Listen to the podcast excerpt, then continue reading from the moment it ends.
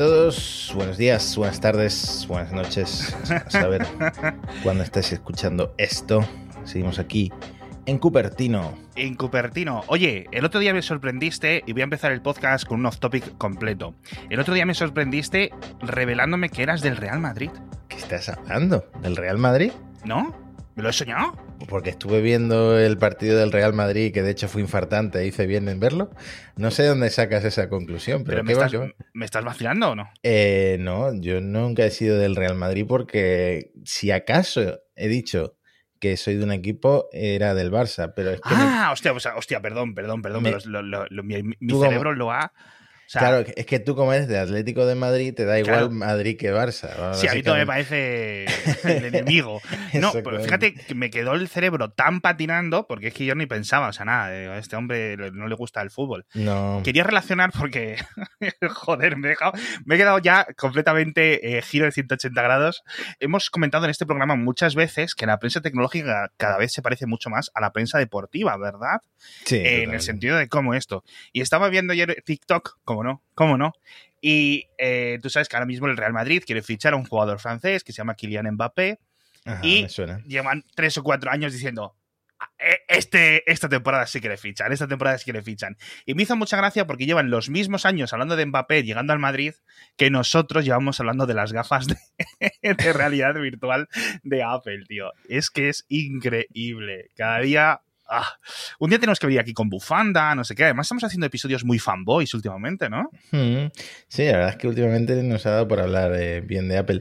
Pero ¿qué, qué te iba a decir? Que dice Gurman que las gafas ya la han probado los altos ejecutivos, las altas esferas. Sí, en principio dijo que la- se la habían enseñado los miembros de la junta de directivos. Veremos, veremos, porque yo, a mí, todas las pistas de que íbamos a ver las gafas pronto, y yo creo que en la WWDC, sin tener prueba ninguna, es decir, no tengo ningún dato secreto que no pueda revelar, ninguna. Mi propia psique me dice que en WWDC veremos, veremos las gafas, no que se salgan a la venta, no nada Hmm. precisamente no por lo de la Junta, sino precisamente porque Facebook se ha apresurado a lanzar ese vídeo cutre hace unos días, Eso te iba a decir, cutrísimo. En las que se veía. El propio Mark Zuckerberg usando los futuros cascos de realidad virtual de Facebook, Project Cambria, sí. el proyecto Cambria, eso es, pero borroso, con, para que no se vieran los detalles, digamos, físicos. Veremos. Claro, es que todo esto mientras la gente está jugando al Elden Ring y juegos así, eh, vienen empresas como la gigantesca Facebook y te enseña un vídeo en el que aparentemente tú tienes que sorprenderte de la tecnología cutre que te están enseñando, de Mark Zuckerberg abrazando un muñequito que Sí. parece eh, diseñado para PlayStation 2. Me Uy, recuerda a un vídeo que se ha hecho viral hoy de Telefónica, de Rafa Nadal, de Rafa Nadal probando el metaverso de Telefónica. Y mira que conozco gente que trabaja en Telefónica y, y lo siento chicos, pero, pero eso, eso parece, vamos, de los 2000. Yo creo que lo- los empleados de Telefónica, estos, los que suelen andar por Twitter y tal, son los primeros en decir, mira, ver, oír y callar, ¿no? Esto es lo que hay que sufrir. Me recuerdo los proyectos de Telefónica un poco, un poco lo de siempre, ¿no? Cuando tiran que si el blockchain, que si el que teque, que si hacemos nuestra red social, que si ahora matamos 20, resucitamos, matamos, resucitamos, matamos, resucitamos, etcétera. Pero bueno, Telefónica un poco siendo, siendo Telefónica. En fin, seguimiento, seguimiento, que esto no nos olvidemos, es un podcast de Apple, que hemos empezado hablando de otras cosas. Ian Goodfellow, el, el protagonista de un anterior- nuestro anterior episodio, ya está trabajando en Google, en concreto en DeepMind. Un Espero que poquito duran en el paro estas personas. Sí, este, pues, es que me imagino estas negociaciones. ¿Cuánto, bueno, tal, que... Ian, a ver, hazme aquí una prueba de programación, a ver si eres bueno, tal. Eh, vamos a hacer la negociación de salario, dos millones de dólares anuales, no, bueno, dos, dos, dos trescientos, más las primas, más los bonus, etcétera. Es, es una locura lo que tiene que, que cobrar. Pero bueno, ya decimos que tampoco creemos que sea un- una cosa excesivamente perjudicial para Apple. Espero que no tenga que ir por las oficinas de DeepMind, tampoco, ¿no? Pero bueno. Ujú. Bueno, DeepMind al final yo esperaba OpenAI con todo lo que están sacando. mm, Sí, o Microsoft, o alguna de estas, sí, pero hombre, DeepMind está haciendo unas cosas brutales, tío. O sea, ¿viste el, el nuevo, lo del gato Sí, que puedes jugar a cualquier juego de no sé qué generación, ¿no? O de la Es una locura, tío. Una IA que le das un juego y aprende a jugar al juego ya sola, tío. O sea, es una locura. Es una absoluta locura. En fin, lo que ha ocurrido esta semana, que creo que no lo comentamos en el anterior episodio, es que Apple dijo adiós al iPod ya eh, hasta que se agoten las existencias, ¿no? Así que. Sí. Eh, Yo, lo cierto es que no he sido un gran usuario de iPod, pero sí tengo una anécdota de las mías. Venga, anda, por favor. ¿Dónde, lo perdiste? El peor regalo que yo le he hecho a mi mujer en nuestros 17 años de relación, el peor que le he hecho en toda la relación fue un iPod Shuffle. Es, no sé si te acuerdas, es un iPod muy pequeñito, eh, la primera generación. Sí. Eh, espérate, a ver si me estoy confundiendo y el Shuffle fue, era el siguiente o el primero también se llamaba Shuffle. E, era el iPod Shuffle de tercera generación, lo estoy viendo ahora en Google. Vale. Era uno muy pequeñito, eh, digamos vertical el diseño, y no tenía botones, ningún botón en absoluto. Solo lo podías escuchar con canciones en aleatorio. Y si querías cambiar de canción, tenías que usar los auriculares, los AirPods de Apple, eh, que tenían, eh, pues, eso, en el conector, tenían como cuatro franjitas. Y, con, y con ese tipo específico de auriculares podías cambiar de canción, ir para atrás, pero solo esos dos movimientos, ¿no? Entonces. Qué locura. Yo pensé, bueno, este diseño es espectacular, puedes salir a correr con este iPod, no sé qué, no sé cuánto. Y luego eh, acabé descubriendo que a mi mujer sí le gusta elegir la canción que escucha a cada momento, por lo menos con la que empieza a escuchar música. Y no fue un dispositivo muy usado en mi casa. Sigue por aquí, sigue en un cajón. Tenía un broche para pinzarlo en, en, la, ropa, etcétera. Eso es, claro. Y chulo era. Chulo era, pero nada que ver con el que salió después que ya sí tenía botones. Tiene sentido, ¿no? Tenía un poco de sentido, yo creo. Pero algunos casos, pero sí es cierto que no es para todo el mundo. Yo creo el único, único iPod que he tenido, que muchos oyentes dirán, bueno, este gilipichis, ¿cómo es posible? No sé qué, todo el mundo ha tenido por lo menos siete iPods en su casa. El único que he tenido yo, el iPod Touch de primera generación. Ese me lo quería pillar yo. Al final pillé un iPhone, pero me quería pillar ese, ese iPod porque me parecía buena idea, ¿no? Tenerlo ahí como si fuera un teléfono, pero sin, sin la parte de teléfono, ¿no? Sí, ese me, me flipó. O sea, bueno, yo me pasaba el día mirando las carátulas estas en, el modo este que pasabas las carátulas de un lado a mm. otro al principio y jugando a un juego de ajedrez cuando salió la App Store. O sea, increíble. Juego ahí de esas resoluciones que tenían por entonces, eh, casi pixel, tío. Y bueno, hombre, no tenía juego online, era simplemente contra la máquina y siempre me ganaba, macho. Es que es increíble. Y, y, es el único que he tenido, de verdad. He estado pensando, digo yo, pero he tenido más. Y, no he tenido más, no he tenido más. Tuve un reproductor de MP3 tradicional, de estos de 256 eh, megas, megas. creo que todo el mundo en España tuvo el típico MP3 negro el mío era rojo, pero bueno, eh, creo que todo el mundo tuvimos el mismo. Eso es. Pues nada, oye, a mí sabes qué es lo que me gustaba de los iPods, tío? Que Apple experimentó un montón, un montón, un montón. O sea, los iPod Nano cada año eran de una forma, los iPod Video cada año eran de una forma. ¿Te acuerdas el que tenía la pantalla vertical y luego hubo uno que le llamaban el Fat Nano porque venía como con la pantalla ancha? Y podías ver vídeos y tal, y la gente se descargaba las películas de entonces y ocupaban como 50, 50 megas, porque claro, en esa pantalla, pues imagínate, y la gente se veía Shrek en el Fat Nano y cosas así. Es, era una locura, tío. Tú si lo piensas ahora, eso es es increíble, tío, lo avanzado que eran, pero sí es cierto ahora que... Ahora que lo dices, creo que tuve un iPod Nano, que fue de ese iPod Nano, lo vendería. Yo es que los productos de Apple los suelo vender porque mantienen bastante bien el precio, no se devalúan tanto. En fin. Bueno, y por, y por seguir un poco con el seguimiento, Apple retrasa la vuelta también a las oficinas, que en principio entraba en vigor este 23 de mayo. Eh, algunos empleados no estaban muy contentos y de momento, como ha subido otra vez los casos de COVID, los que estén yendo a las oficinas tienen que llevar las mascarillas en todo momento, por lo visto, y de momento queda eh, de forma indefinida aplazado todo este caso. Así que flexibilidad de momento. En fin, veremos si no tienen que repetirlo con lo de la viruela del mono. Porque vaya tela. Pero bueno, quiero hablar de China, no sé si hablar de China, no sé si hablar de rumores, por seguir un poco con lo de los rumores que hemos comentado antes. ¿Qué quieres hablar, tío? Pues mira, acabo de leer en Twitter a Ross Young, que tú eres fan de Ross Young porque ese hombre el de las pantallas, tiene una consultoría de pantalla por lo visto y acierta mucho, tiene muchos contactos en ese sector supongo que en China. Este mismo hombre había dicho que Apple iba a presentar un mm, monitor o algo que llevara una pantalla de 27 pulgadas. Ya sabes que yo soy muy fan del, del, iMac y si Apple presentara un iMac de 27, pues con algún procesador M1 Pro, Max o Ultra o lo que sea, pues quizás sería mío. Pero eh, parece que se ha retrasado porque la fábrica que lo iba a hacer en Shanghái ha cerrado está en lockdown, está eh, eh, en cuarentena, confinada, ¿no?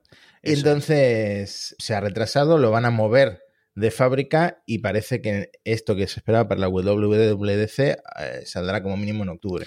Bueno, a lo mejor luego lo volvemos a confundir, porque este era, recordemos, los Young, etcétera, si suele acertar como dices tú, pero es el que está diciendo, ah, que se viene un nuevo iMac, que se viene un nuevo iMac, y luego era el, Cinema Display este nuevo. Exactamente. Y este, al tener tecnología mini LED, pues sería algo de gama más alta. A lo mejor es una renovación de la XDR Display en lugar de un iMac 27 Pro, no sabemos. No lo sé. Bueno, pero sí que está viendo bastantes jorobas. O sea, la cosa está muy jorobada otra vez a nivel de cadena de suministro, sobre todo en los Mac, por lo que estamos viendo. Esperemos que los iPhone no tengan mayores problemas. Vamos a ver todo cómo cambia. De verdad, está la cosa complicada. Así que lo que más he visto a retrasos otra vez en los Mac. Así que, amigos, si queréis un Mac para empezar el curso que viene, en la universidad, en el colegio, el trabajo después del verano, lo que sea, está la cosita complicada, ¿vale? Así que simplemente os avisamos. Nosotros, oye, seguramente podréis encontrar el que queráis, pero puede haber problemitas. Así que nada, ah, yo os recomendaría que esperarais a la WWDC, que es en unos días, para ver si hay algún tipo de noticias de hardware, ¿vale? No una presentación, pero sí quizás una noticia que os vaya a indicar ¿no? Pues por dónde van los tiros para final de año. Por cierto, hablando de China, viste, no sé si lo contasteis en Gizmodo, yo lo estuve contando en Mixio, que quieren quitar los ordenadores extranjeros de las administraciones públicas. sí, hablan de 50 millones de ordenadores entre las empresas públicas, perdón, entre las administraciones públicas y las empresas participadas por alguna entidad del gobierno, provincial, central, municipal, etcétera. Que son muchas. Son, son muchísimos. todos esos ordenadores, pues todos los ordenadores de Dell, de Hewlett Packard, de no sé qué, de no sé cuánto, todas fuera. En principio, y el sistema operativo tampoco. Windows no lo, no lo van a poder usar, ¿no? Y, pues, yo creo que yo lo de Windows no me ha quedado claro, macho. Porque es que es más complicado. Es más mm. complicado, porque en principio dice, bueno, pues se ponen Lenovos, que es una empresa china al fin y al cabo, ¿no? Pero, ostras, hacer un cambio de software, de sistema operativo, de dependencias, de no sé qué, es más complicado que cambiar la marca del ordenador, ¿no? ¿Sabes a qué me refiero? Hmm. Sí, puede ser. A ver, yo creo que esto al final son coletazos de lo que pasó con Huawei y Estados sí, total, total, total, total, Una especie de represalia por parte de China. A mí, a mí me parece más un poco China diciendo, viendo las barbas del vecino cortar, ¿no? Con Rusia, que de repente se ha quedado sin poder importar ordenadores, sin poder importar no sé qué. Yo creo que eso es lo que, lo que más ha animado a China a hacer este cambio.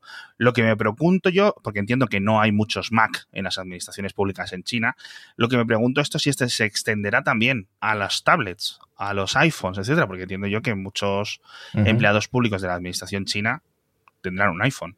Hombre, yo me imagino que si en China hay mucha gente que compra iPhones, pues también en empresas públicas habría mucha gente que. ¿Verdad? Tiene sentido. compra iPhones, sí. No lo sé. También me recuerda esto. ¿Te acuerdas cuando en el podcast de Elon comentábamos que no se podía entrar con un Tesla? Sí en las oficinas de no sé qué empresa y no sé qué otra empresa y bla, bla, bla, bla, bla. Pues me recuerda un poco a eso. En fin, y por último, de falta de chips, una cosa súper curiosa, y ya tenemos que hablar de coches, que tienes un rumor que contarme, es que BMW ha avisado a los clientes en España, Reino Unido, Italia, etcétera, Estados Unidos, no sé cuántos países, de que los coches que están entregando ahora, la mayoría de modelos, no tengo la lista, pero dicen que la mayoría de modelos, no tienen ni Google eh, Auto ni CarPlay de Apple, tío. Hmm. Es decir, que en unos meses le llegará una actualización de software. Y digo yo, ¿cómo que una actualización de software? Es decir, el hardware ya está y ¿por qué no tienen CarPlay? No tengo ni idea. Lo único que se me ocurre es que como no hay procesadores específicos que hayan pasado las certificaciones para Apple CarPlay por X motivo, ¿vale? Les hayan puesto otro y mientras estén haciendo las verificaciones, las adaptaciones, actualizando el software que, digamos, hace de madre a CarPlay o algo así, pero joder, que te compres un BMW, tío, que cuestan lo que cuestan y que te venga sin CarPlay, pues, mm. ¿sabes? Los, malabares que están haciendo en la industria de los coches es absolutamente increíble. No sé por qué es la industria más afectada, pero claramente comprar un coche hoy en día es la peor experiencia. Salvo la gente que se ha comprado el estudio display de Apple, que creo que todavía no les ha llegado. Así que yo eso seguiré esperando. Oye, del coche cuéntame, macho.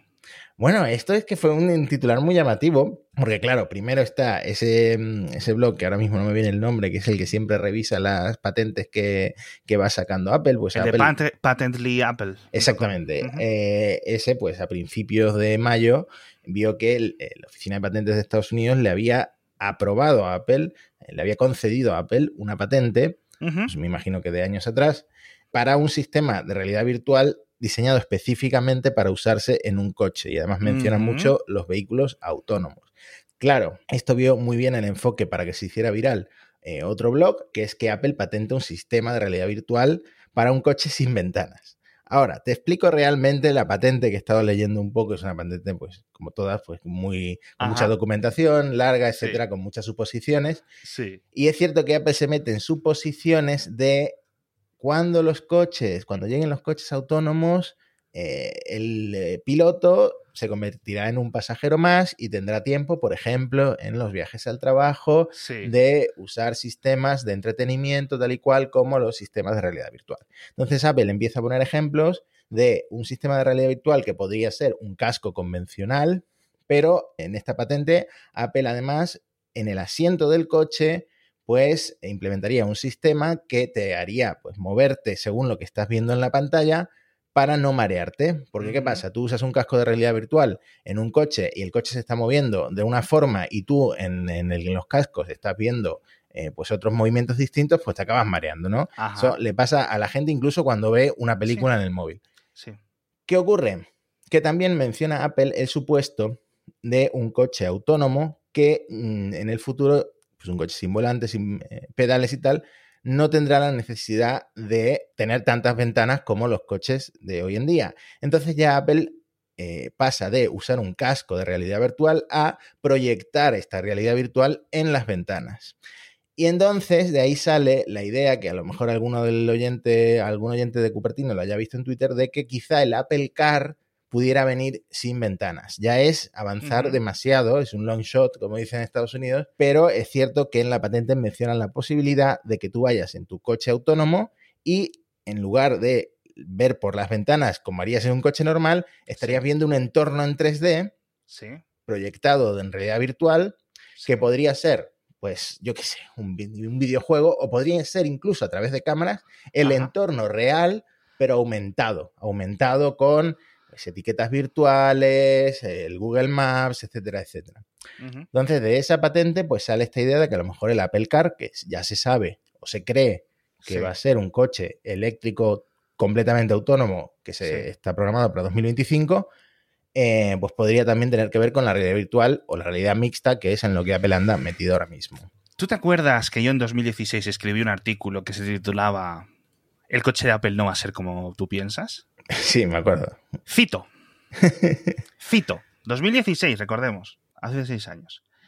Pero hemos dicho que Apple siempre elimina más de lo que realmente sería aceptable eliminar. Va más allá. Sigamos quitando cosas. Es decir, yo estaba diciendo, si voy a construir un coche autónomo desde cero, ¿vale? ¿Cómo se plantearía? Cuento un montón de cosas. Tercer punto, cristales. ¿Por qué necesitas mirar qué hay fuera si no vas a conducir? Una o varias lunas desaparecen. Call me Tim, Timothy. ¿Cómo no eres rico? No lo entiendo. ¿Cómo, yo, tampoco, yo, tampoco. Ese artículo, la verdad, que, tuvo mucho, mucho tirón en su época. Incluso lo traduje al inglés y lo publiqué. Y, también se leyó un montón, un montón. Ponle a Tim Cook en Twitter que no te importa trabajar en la oficina. si hace falta Yo voy a la oficina, mira, Tim, de 6 a, a 5 y media del día siguiente de la mañana, voy a casa simplemente a ducharme, a darme desodorante y vuelvo otra vez, te lo prometo. Yo te digo que sí. Yo sí. team. En fin, ¿quieres seguir hablando de rumores? ¿Volvemos a hablar de Mbappé? ¿Qué, qué quieres hablar, tío? No sé, noto que, que, no sabes qué camino seguir. Así no, no que... sé qué camino elegir. Soy un Tesla en modo autónomo. Explícame En fin. lo, Ah, lo- perdón. Tengo que contar ya, tío. Tenemos que hablar del USB-C, que lo prometí en el anterior episodio, que muchos episodios prometo que en el, ante- en el siguiente, ay, en el siguiente vamos a hablar de no sé cuánto, no sé qué, no sé cuánto, y luego no lo cuento, y ya los oyentes se están empezando a enfadar. Hmm. Entonces, vamos a hablar del USB-C, pero primero un mensaje. Matías, ¿has visto ya Severance? No, estoy más cerca de Perseverance. No he visto Severance, pero me estoy acercando. Voy quitándome series de encima y, y ya quizá la semana que viene la Venga, empiece con. poco a poco. Poco a poco. Por cierto, hablando de Apple TV, sin, sin querer meterme en el tema, ya está el tráiler completo de la tercera temporada de For All Mankind, ¿vale? Así que echadle un vistazo.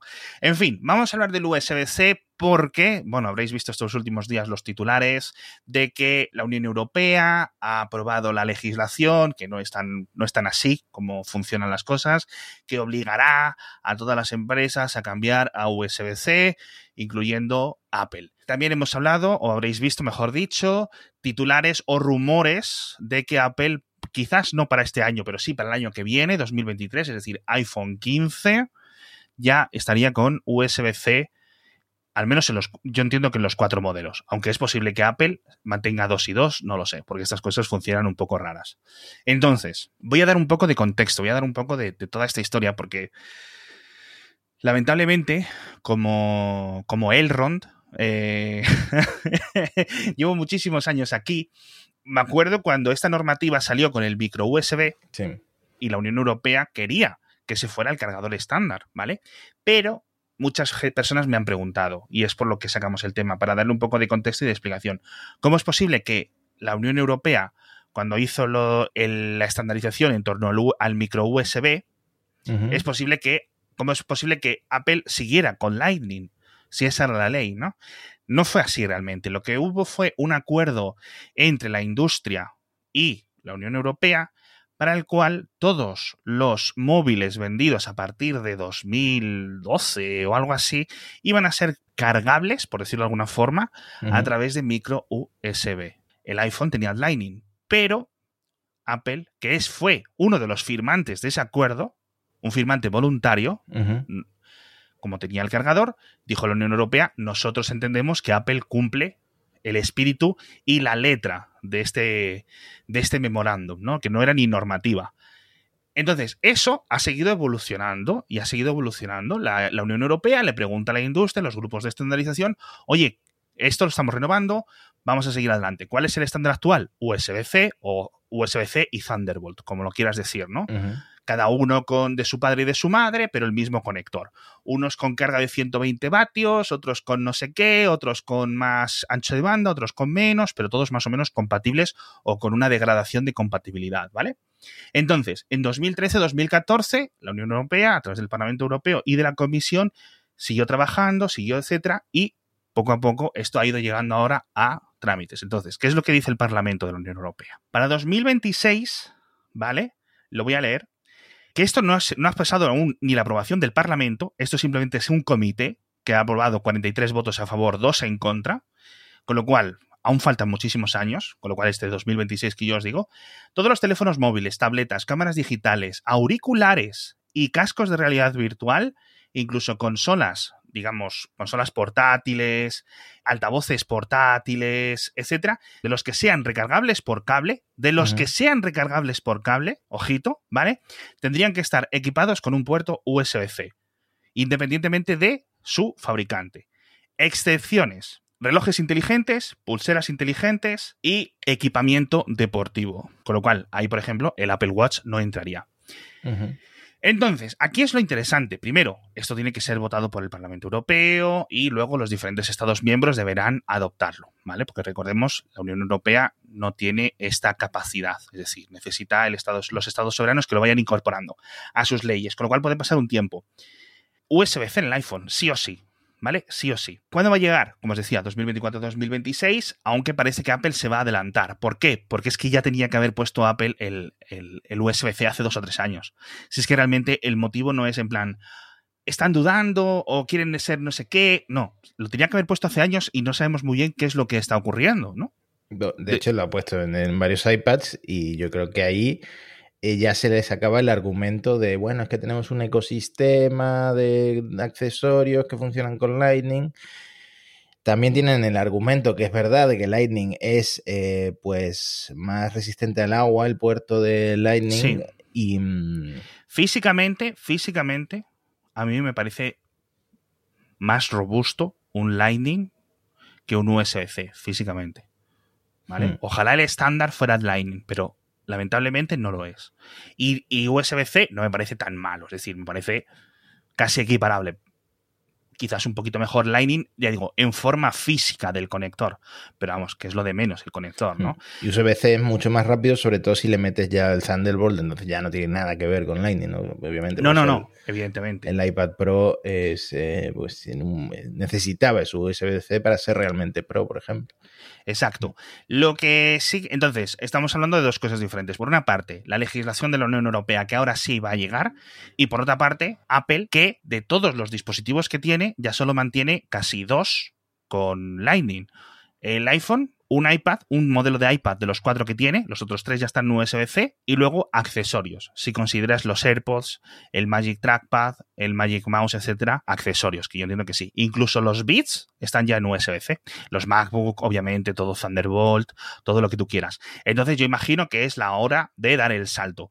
De nuevo, insisto, creo que tendría que haber dado el salto y también lo que me imagino es que Apple va a cargar un poco la parte negativa del salto, que la tiene. Es decir, yo, por ejemplo, para mí, en mi caso, va a ser mucho mejor, pues porque ya tengo que tener un cable menos por casa, dando vueltas en los viajes, etcétera. Oye Siri, pausa. He despertado al Siri. El caso, creo que Apple va a decir, bueno, es que la Unión Europea nos obliga, es que no sé qué, ¿sabes a lo que me refiero? Le va a cargar el muerto de negativo que yo creo que tiene muchas más partes positivas. Igual que, por ejemplo, cuando cambiaron el puerto, ¿vale? En la parte trasera de, de los iPhone, perdón, en la otra parte del cable, no en la parte trasera, y ahí yo me enfadé mucho, que fue, el año pasado, ¿no? Cuando dejaron de incorporar los cargadores, porque no es porque dejaran tanto de incorporar el cargador, que me parecía más o menos bien, sino porque lo habían hecho justo cuando pasaban a USB-C en el otro lado. Que, mucha gente no tiene ese tipo de adaptador de corriente USB-C. La gente tenía muchos adaptadores de corriente USB-A. Entonces es mucha, normal que mucha gente se enfadara.